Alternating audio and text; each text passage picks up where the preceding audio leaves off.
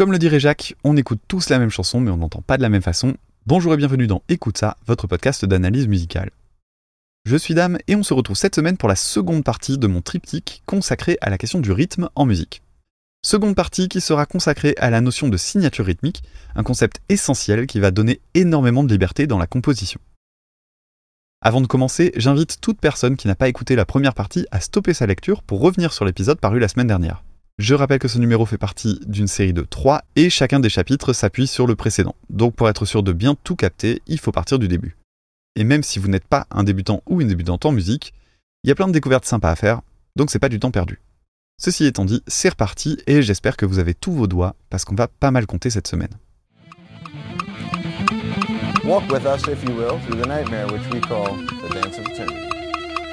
One, two, three, four, five. One, two, three, four, five. One, two, three, four, five, six, seven. One, two, three, four, five. One, two, three, four, five, six, seven. One, two, three, four, five, six, seven. One, two, three, four, one, two, three, one, two, three, one, two, three, four, one, two, three, one, two, three, one, two, three, four, five, six, seven. One, two, three, four, five, six, seven. One, two, three, four, five, six. One, two, three, four, five, six. Three, four, five, six, seven, eight. One, two, three, four, five, six, seven. One, two, three, four, five, six. One, two, three, one, two, three, four, five, six. One, two, three, one, two, three, one, two, three.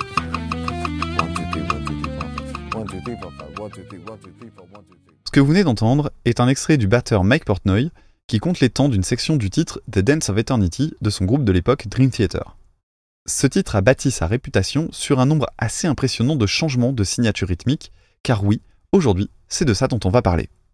Évidemment, on va y aller étape par étape, et cet extrait était volontairement un poil extrême. Après, peut-être que certains et certaines d'entre vous seront très à l'aise avec ce que je vais raconter, mais écoute ça étant un format de vulgarisation, je vais essayer de contenter les deux côtés, avec pour les néophytes les bases techniques pas à pas, et pour les habitués des extraits plus étonnants que ceux qu'on a l'habitude d'entendre dès qu'on aborde ces questions. Donc, revenons là où on s'était arrêté la semaine dernière. Les signatures rythmiques permettent de transcrire la musique en la structurant. J'entends par là qu'il s'agit d'une convention et qu'on peut très bien profiter de la musique sans rien savoir sur le sujet. Pour autant, c'est aussi un formidable outil de compréhension parfois essentiel pour décrypter les structures les plus complexes. Commençons par un contre-exemple avec la Gnossienne numéro 1 d'Eric Satie. Vous allez simplement essayer de compter les temps de ce titre en vous concentrant sur les accords, et je vous en reparle tout de suite après.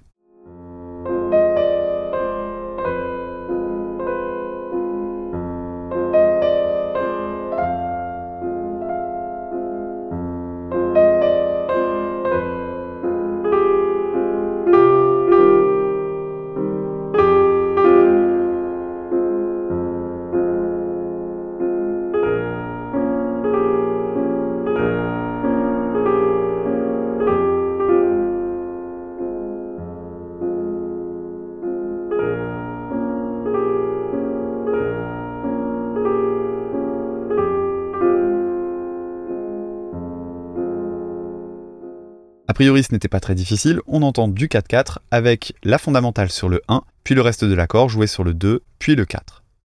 Cette version, par Alexandre Tarot, est particulièrement métronomique, et on ressent vraiment le 4-4 en dessous. Sauf que la partition originale ne comprend pas de signature rythmique, et aucun découpage par mesure. On parle de musique non mesurée. Ça peut d'ailleurs vous rappeler la notion de rubato dont je parlais dans la première partie, mais le rubato est généralement une indication temporaire sur une partition, tandis qu'ici la liberté de durée sur les notes et les silences se ressent sur l'intégralité de la pièce. C'est d'ailleurs la raison pour laquelle j'ai tendance à préférer des versions qui prennent davantage leur temps, avec les notes de la mélodie qui ne tombent pas en même temps que les accords plaqués. Ça peut sembler plus empoulé, mais j'ai l'impression qu'on y trouve plus de grâce. Attention, il s'agit d'une question de goût et vous ne serez peut-être pas d'accord avec moi, mais écoutons une version plus libre de cette fameuse Gnossienne numéro 1 par Anne Kefelec cette fois.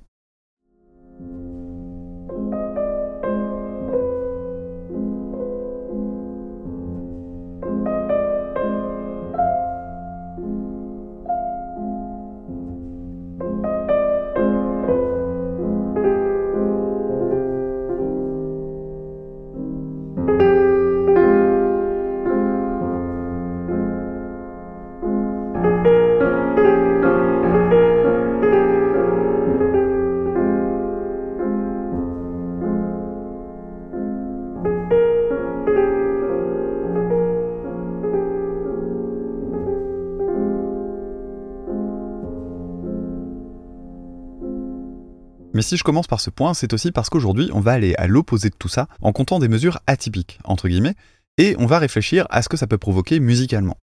J'utilise le mot atypique, mais encore une fois, gardons en tête que je me base sur le fait qu'en Europe, et notamment dans la musique populaire et radiophonique, la mesure type est en 4-4.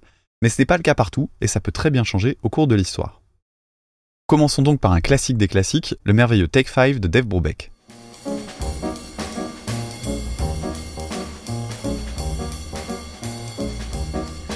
Mm-hmm.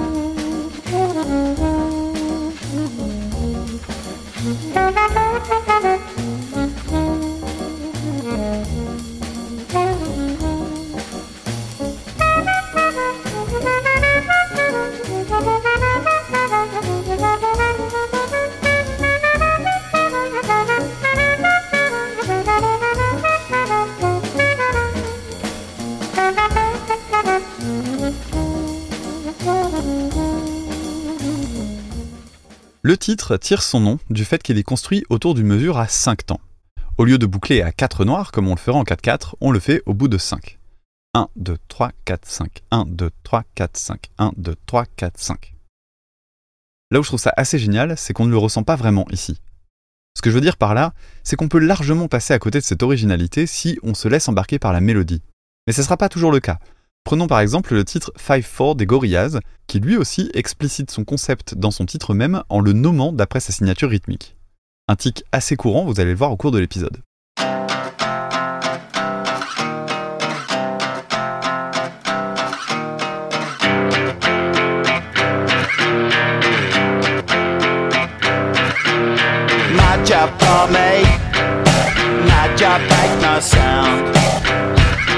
Good for me, good for me underground.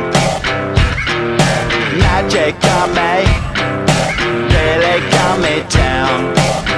In bed by city, it made my heart beat no sound, beat no sound, beat no sound, beat no sound,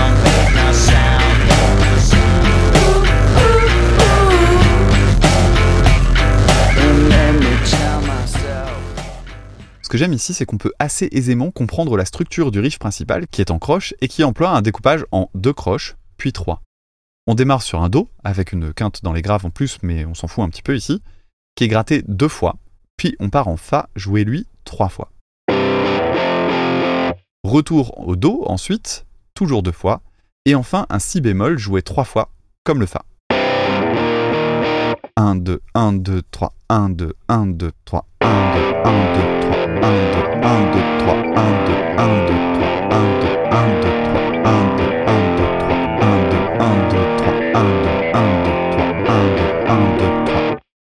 Petite précision importante pour ce qui va suivre, le nom du morceau est tiré de la signature rythmique 5-4 dans laquelle la durée de référence est la noire, d'où le 4, comme je vous l'ai expliqué la semaine dernière, et le 5, le nombre de noirs dans la mesure.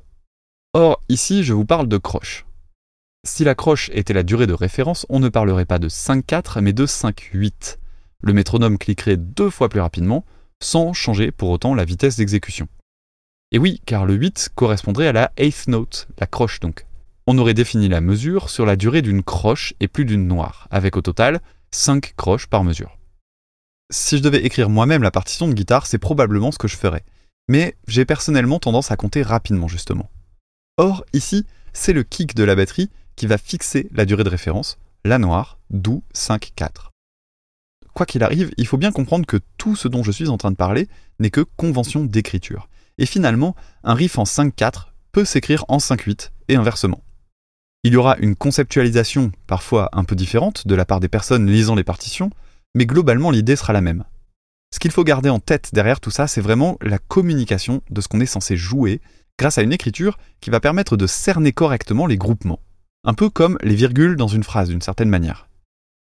Je disais qu'il s'agissait d'un type de mesure atypique, mais en réalité, du 5-4, vous en avez déjà forcément entendu. Prenons un exemple qui va vous parler.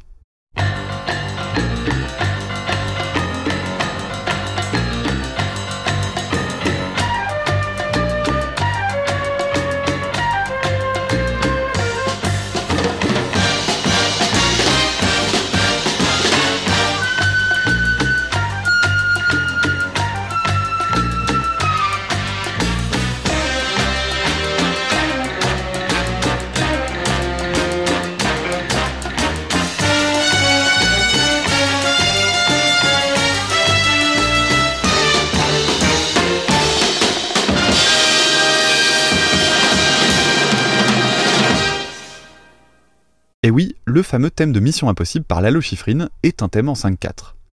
Un autre type de mesure assez courant est le 7-8. Cette fois, on part sur la croche comme durée de référence et on va en compter 7, là où on en attendrait 8 dans une mesure traditionnelle. Le 7-8 fait partie de mes préférés. Car oui, sachez qu'on peut avoir des mesures préférées. Comme le 5-4, on est sur un nombre impair, ce qui va avoir tendance à se remarquer, car il va y avoir une sorte de déséquilibre. Pour schématiser, on aura la sensation qu'il y a soit quelque chose en trop, soit quelque chose qui manque. Ce que j'apprécie le plus dans le 7-8, c'est justement son côté incomplet, qui crée de la surprise. Quand on ajoute des éléments au-delà du 4-4, on a le temps de le voir arriver. Alors que le 7-8, lui, il nous coupe l'herbe sous le pied. Un des exemples que je préfère se trouve dans le titre The Ocean de Led Zeppelin. On écoute ce que ça donne.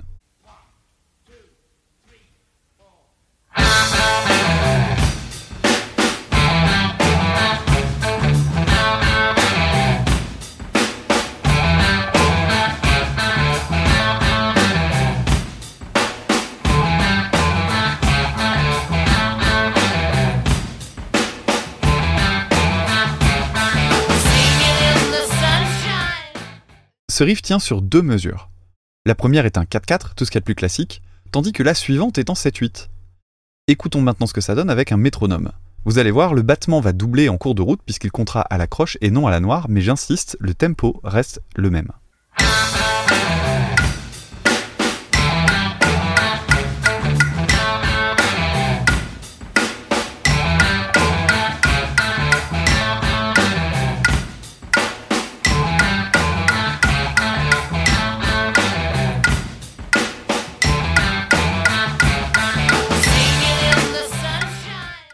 Il y a plusieurs utilisations possibles des mesures atypiques. On peut l'utiliser pendant tout le morceau ou juste pendant un court extrait ou pendant un riff.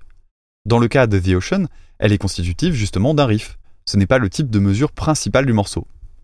Cette utilisation d'une mesure un peu atypique au milieu d'un riff, c'est quelque chose que j'ai retrouvé dans un de mes morceaux préférés d'adolescence, le titre Rowboat du groupe Cold Chamber. Encore une fois, je vous mets le clic pour que vous entendiez cette alternance. Concentrez-vous sur cette sensation de rebond qui arrive lorsque la mesure se termine plus tôt que ce qu'on attendait. Okay.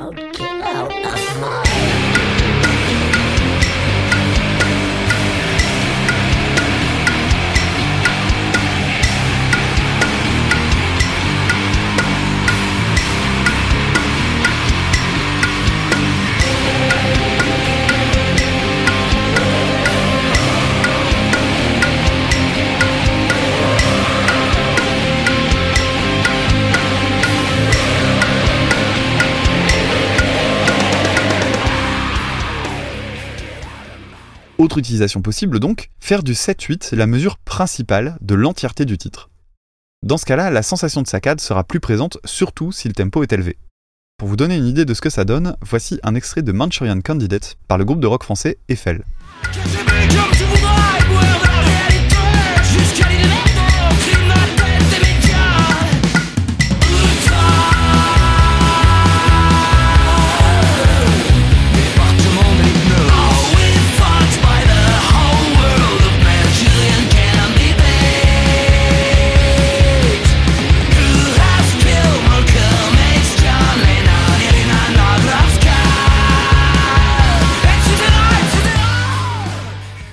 Depuis les débuts du podcast, on m'a plusieurs fois demandé comment on faisait justement pour compter et déterminer ces mesures un peu à part, qu'en anglais on appelle justement les odd time signatures, les mesures bizarres ou curieuses. Dans le cas de ce qu'on vient d'entendre, il n'y a pas vraiment de secret, c'est l'habitude qui va permettre de comprendre ce qui se passe. Par exemple, pour reprendre le morceau d'Eiffel qu'on vient d'entendre, personnellement je le repère instantanément à cause de ce 1, 2, 3 et 1, 2, 3 et 1, 2, 3 qui est repérable au niveau de la batterie tellement repérable d'ailleurs que voici deux extraits qui réutilisent exactement le même pattern de batterie. Poum poum tchak, poum poum poum tchak. Should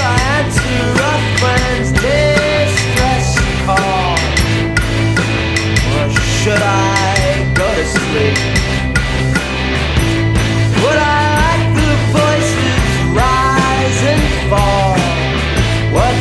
answer a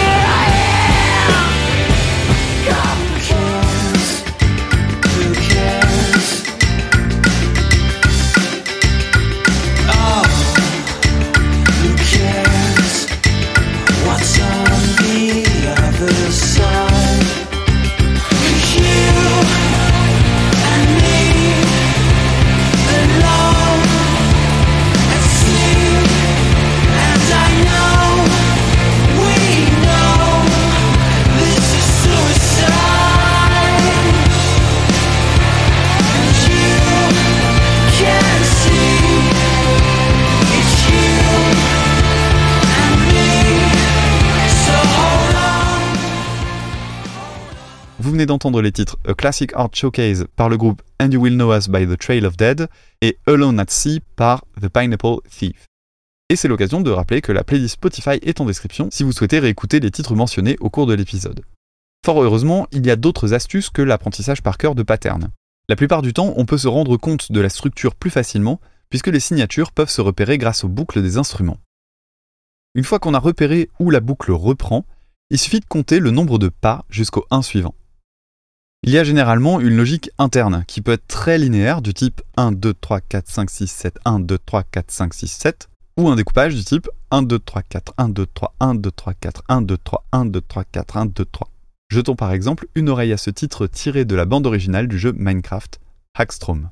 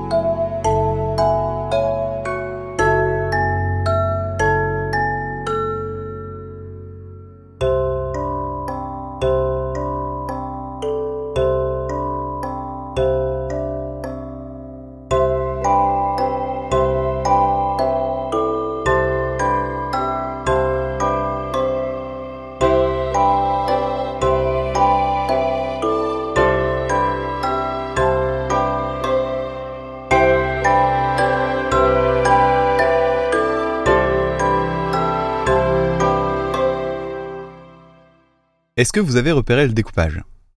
Ici c'est assez évident, on entend un ensemble de trois notes répétées deux fois, suivi d'un temps supplémentaire.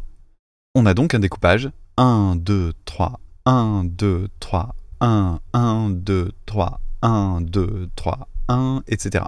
On pourrait donc considérer les choses comme une mesure à 6 temps, avec une mesure de 1 temps derrière. Mais comme tout est très régulier et que c'est répété pendant tout le morceau, il est beaucoup plus simple de le considérer comme un 7-4. Plus linéaire maintenant, l'extraordinaire riff d'intro de 2 plus 2 is 5 de Radiohead. Ici, pas de découpage particulier, le motif de la main droite de la guitare se répète tout simplement après cette note.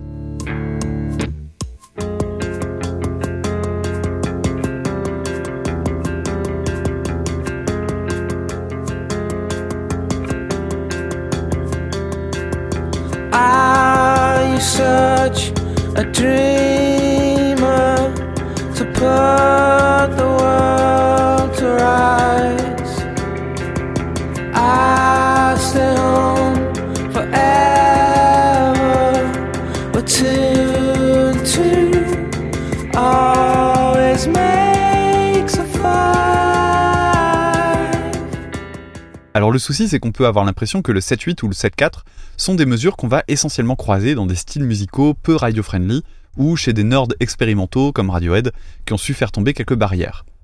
En réalité, il existe des titres composés en 7-8 ou en 7-4 très connus et qu'on a tellement imprimés qu'on ne se rend même pas compte de leur asymétrie. Petit montage de ceux qui me semblent les plus incontournables.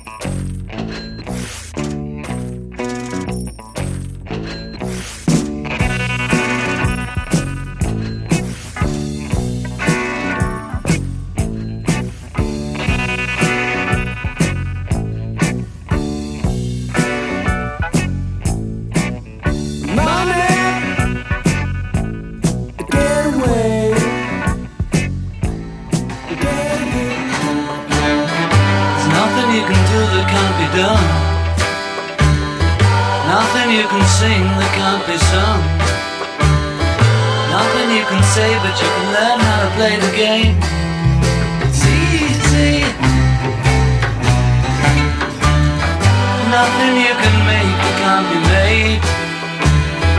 No one you can save that can't be saved. Nothing you can do but you can.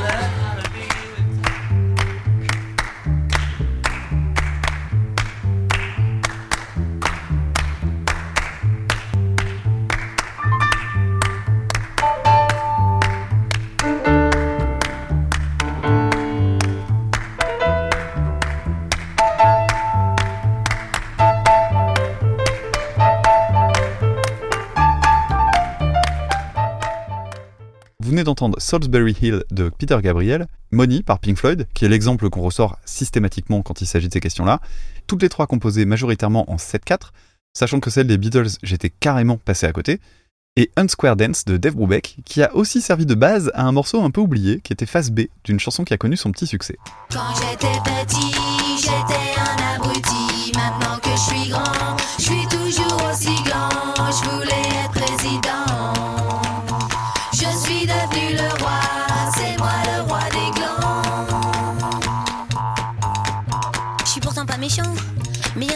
Des pierres.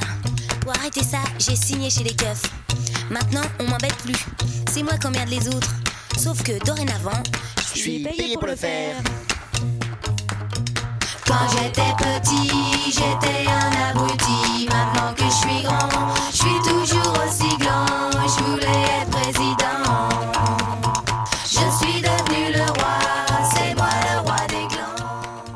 Si vous aviez eu le deux titres de Mangez-moi de Billy the Kick, vous avez forcément déjà entendu au moins une fois ce morceau qui s'appelle L'adjudant géreux. Ça, c'était le petit moment jongli jonglo du podcast. Tous les exemples que je vous ai donnés jusqu'ici sont en binaire. J'avais rapidement évoqué dans le précédent épisode le ternaire, et on va creuser un petit peu les choses maintenant, parce qu'il y a des choses à dire par rapport à ces questions de découpage et de signature rythmique. Le ternaire, c'est donc quand on coupe un temps en trois parts égales. Alors attention, c'est pas parce qu'on entend un découpage en 3 qu'on est systématiquement dans du ternaire. On peut avoir des découpages de temps en 3 dans un titre en binaire. C'est le cas par exemple dans le titre Boys Don't Cry des Cure.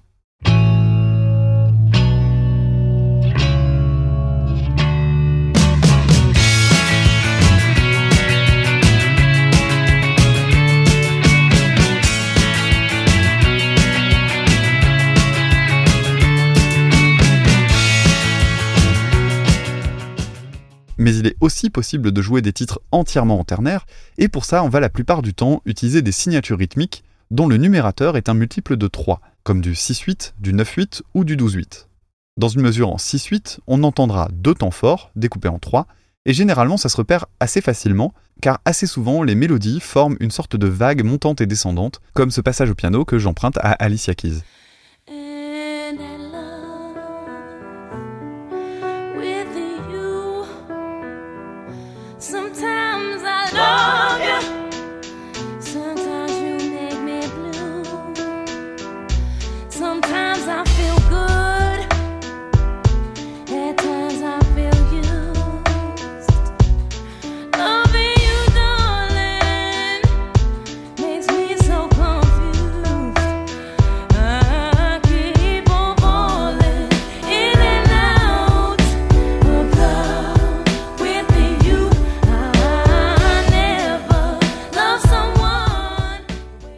J'aurais d'ailleurs pu vous faire la même avec le célèbre Nothing Else Matters de Metallica.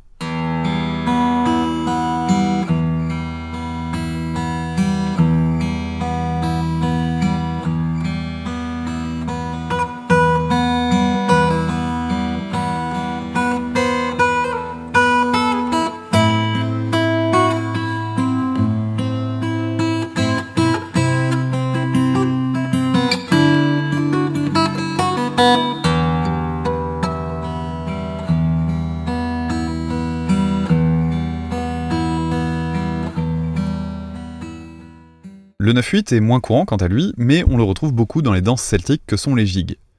Il peut être confondu avec une mesure en 3-4 dont les temps seraient découpés en triolets, puisque 3 x 3 égale 9, mais ça chargerait inutilement l'écriture. On préférera donc utiliser du 9-8 qui permet de grouper plus naturellement les notes par paquet de 3 sur la partition.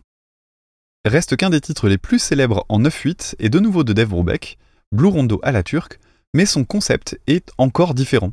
Ici, comme son nom l'indique, il s'inspire de figures rythmiques tirées d'une danse balkanique, le kochek, où la mesure est simplement considérée comme une suite de quatre temps dont le dernier est prolongé d'une croche. Ça donne le pattern suivant 1, 2, 1, 2, 1, 2, 1, 2, 3, 1, 2, 1, 2, 1, 2, 1, 2, 3, 1, 2, 1, 2, 1, 2, 1, 2, 3, 1, 2, 1, 2, 1,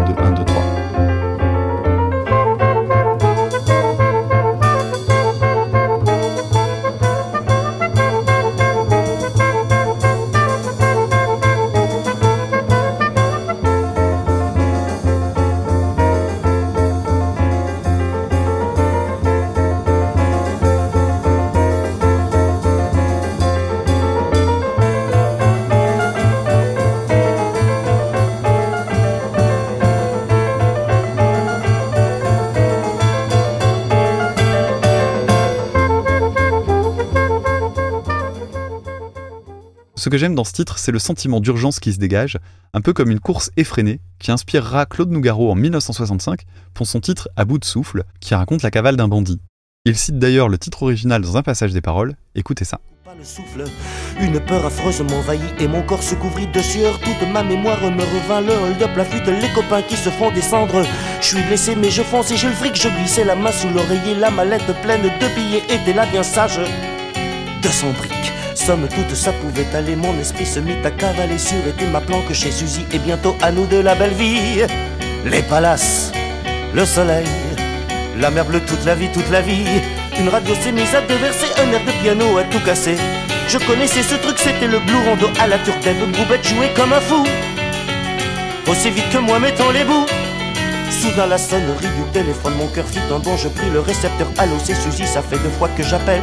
Qu'est-ce qu'il y a? Y a un garde-flic au coin de la rue, je restais sans voix, j'étais foutu. Il faut que tu filmes, me dit-elle, descends pas, sauve-toi par les doigts. Bon Dieu, bon Dieu, bon Dieu, bon Dieu, encore les flics, vite le fric. Et puis l'escalier de service, 4 à 4, 1, va, 6, c'était ouvert Après le 9-8, passons au 12-8 qui a comme particularité de marier le ternaire à la structure basique en 4-4, puisqu'on retrouve 12 croches divisées par 3, donc 4 groupes par mesure. Qu'est-ce que j'entends par là? Eh bien pour le savoir, changeons d'univers musical avec un extrait de Womanizer de Britney Spears. Concentrez-vous bien sur les battements.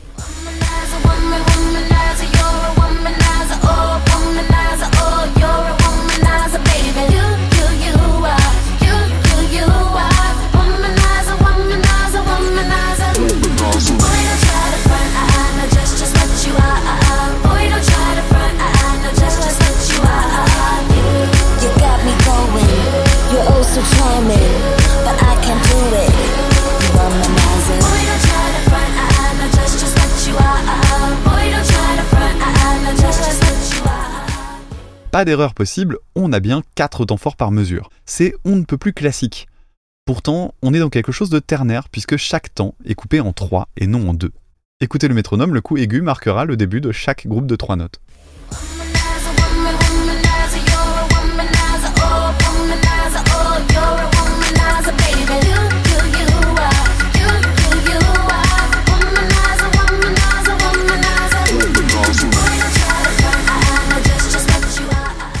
Mais pour simplifier les choses, on pourrait le considérer comme un swing et l'écrire sous cette forme.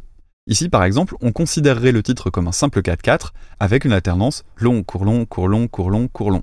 Ça peut notamment être très pratique pour ne pas encombrer l'écriture, on taperait le rythme de cette manière.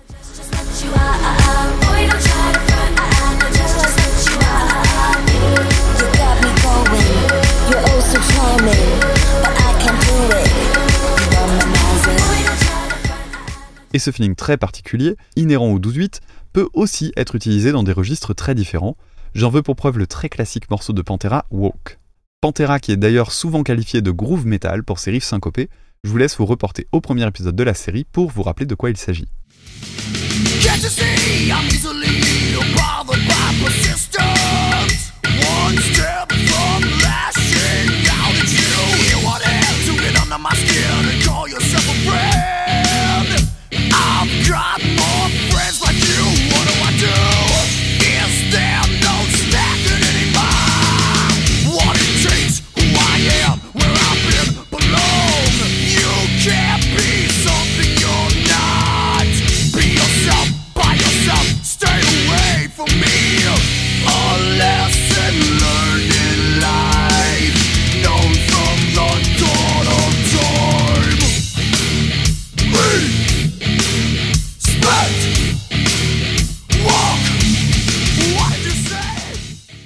Pour conclure avec ce 12-8, j'avais envie de partager avec vous un titre qu'on a traité dans Super Cover Battle, Maxime et moi, à savoir All in My Life de Police, qui a été repris par Juliana Hatfield.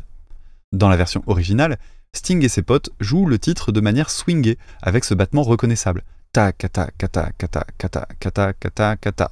Tandis que la reprise utilise un rythme bien plus linéaire dans lequel on ressent pleinement le ternaire avec ce balancement typique façon valse. 1, 2, 3, 1, 2, 3, 1, 2, 3, 1, 2, 3.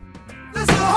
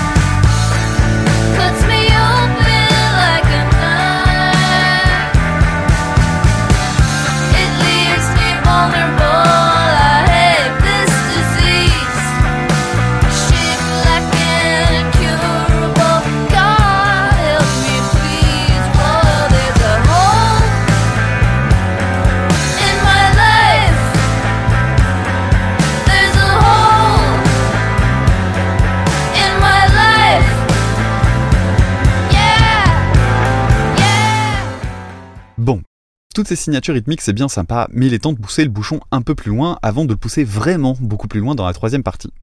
Il est important de comprendre que les signatures rythmiques sont avant tout des outils de compréhension à destination des musiciens et musiciennes. Selon ce qui est écrit, l'interprétation peut être différente, même si certaines transcriptions peuvent être équivalentes mathématiquement. Pour illustrer ça, revenons sur le 12-8. Je dis depuis tout à l'heure qu'il faut compter. C'est vrai, mais il ne faut pas oublier la logique interne des riffs et des mélodies. Ce n'est pas parce qu'on a un pattern de 12 notes qu'on a nécessairement un 12-8. Prenons par exemple ce célèbre riff du groupe de métal progressif américain Tool, tiré du titre Schism.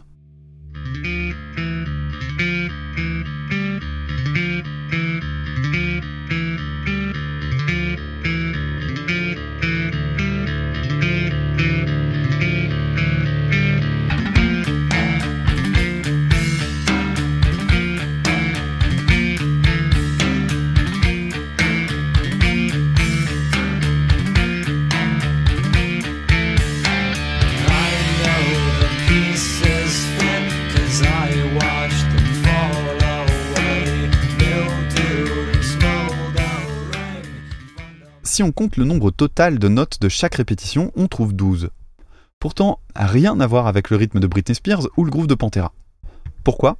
Eh bien tout simplement parce qu'il faut plutôt le voir comme une combinaison de deux groupes. Un paquet de 5 croches suivi d'un paquet de 7. On peut l'écrire en 12-8, certes, mais également, et je trouve ça personnellement bien plus clair, comme une succession de mesures en 5-8 puis 7-8. Réécoutons ce que ça donne avec un métronome par-dessus qui alterne ces deux signatures.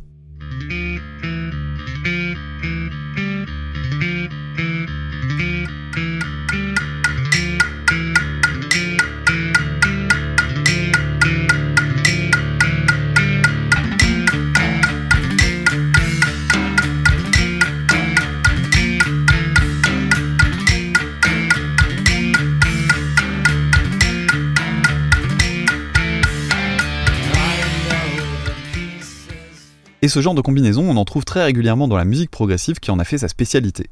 Mais pas seulement. Écoutons par exemple ce titre de Philip Glass tiré de la BO de Truman Show, Anthem Part 2. Prêtez attention au découpage qui correspond à ceci. 1, 2, 3, 1, 2, 1, 2, 3, 1, 2, 1, 2, 1, 2, 3, 1, 2, 1, 2, 3, 1, 2, 1, 2, 1, 2, 3, 1, 2, 1, 2, 3, 1, 2, 1, 2. Découpage qu'on peut comprendre de la même manière que celui de Tool, d'abord un ensemble de 5 notes, puis un autre de 7.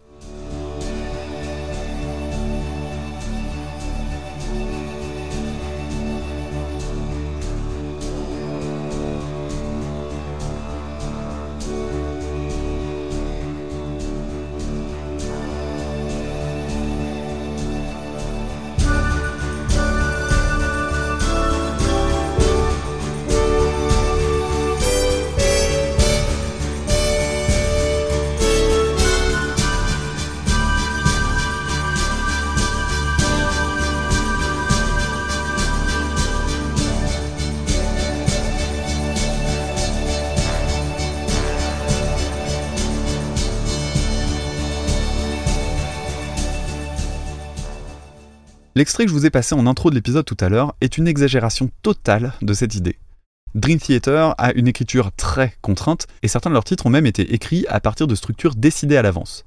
On aime ou on déteste la démarche, mais ça peut permettre de créer des choses qu'on n'aurait jamais imaginées sans cette barrière.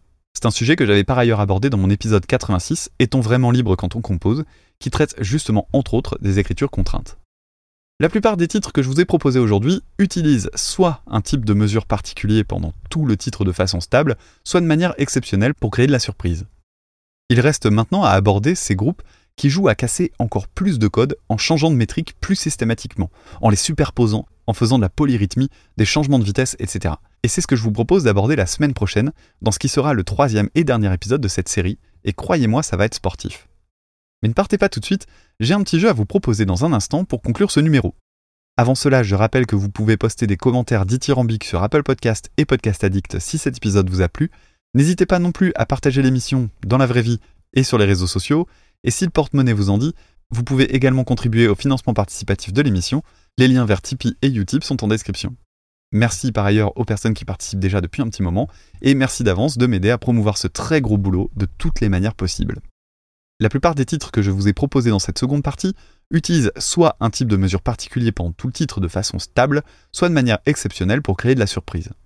Il est maintenant temps de taper dans le très dur en abordant ces groupes qui jouent à casser encore plus de code en changeant de métrique plus systématiquement, en les superposant, en faisant de la polyrythmie, des changements de vitesse, etc. Mais avant de passer à cette troisième partie, je vous propose une petite récréation en jouant à un jeu. Allez, vous savez compter Je vais vous passer quelques extraits musicaux avec des mesures autres que le 4-4 habituel, et vous allez essayer de deviner desquels il s'agit. Vous êtes prêts et prêtes? Allez, on y va. On commence par le thème d'Halloween de John Carpenter.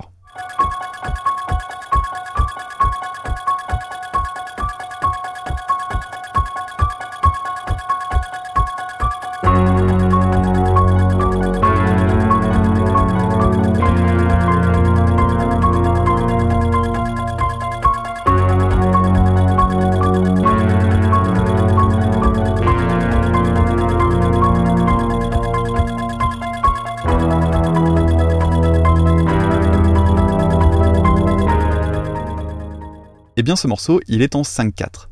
On continue avec le thème Dantman par Christophe Beck.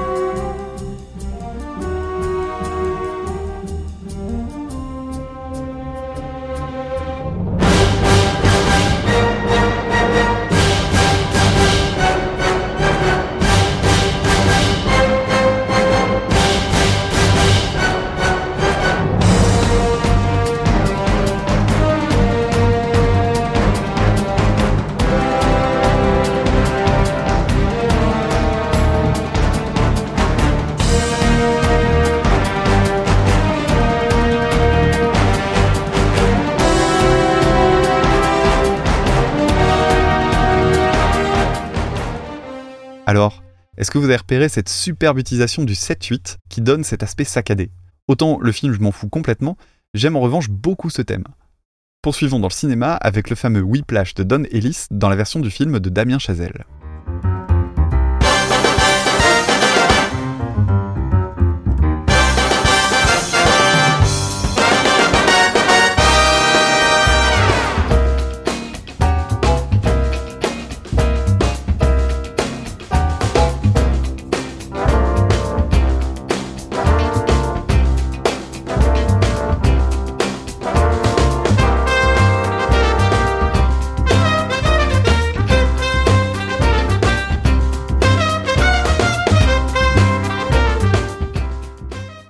Bien, nous étions dans un 7-4.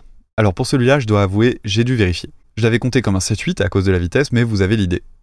On continue avec un morceau de Primus.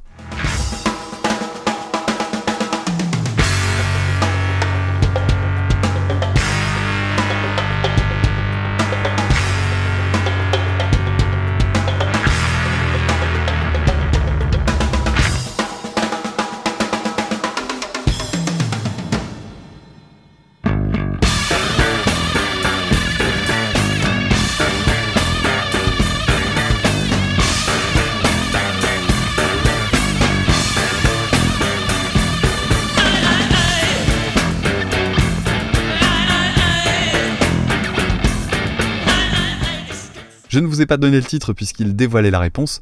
On vient d'écouter le titre Eleven, qui est en 11-8. Encore un peu? Allez, plus dur avec l'intro d'un grand classique, Golden Brown par les Stranglers.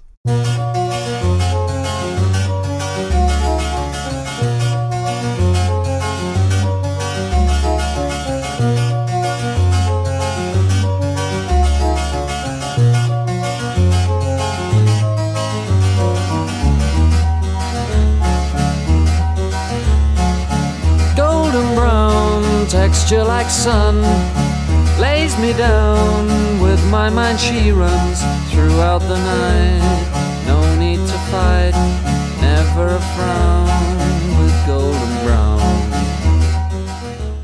Alors ici, plusieurs réponses sont acceptées. On peut le comprendre comme une succession de 6-8 suivie d'un 7-8, ou alors trois mesures de 3-4 suivies d'un 4-4. Les deux sont acceptables, on parle toujours de questions de convention d'écriture et surtout de compréhension des groupements. Personnellement, je serais plutôt sur la deuxième version. Et un petit dernier pour la route.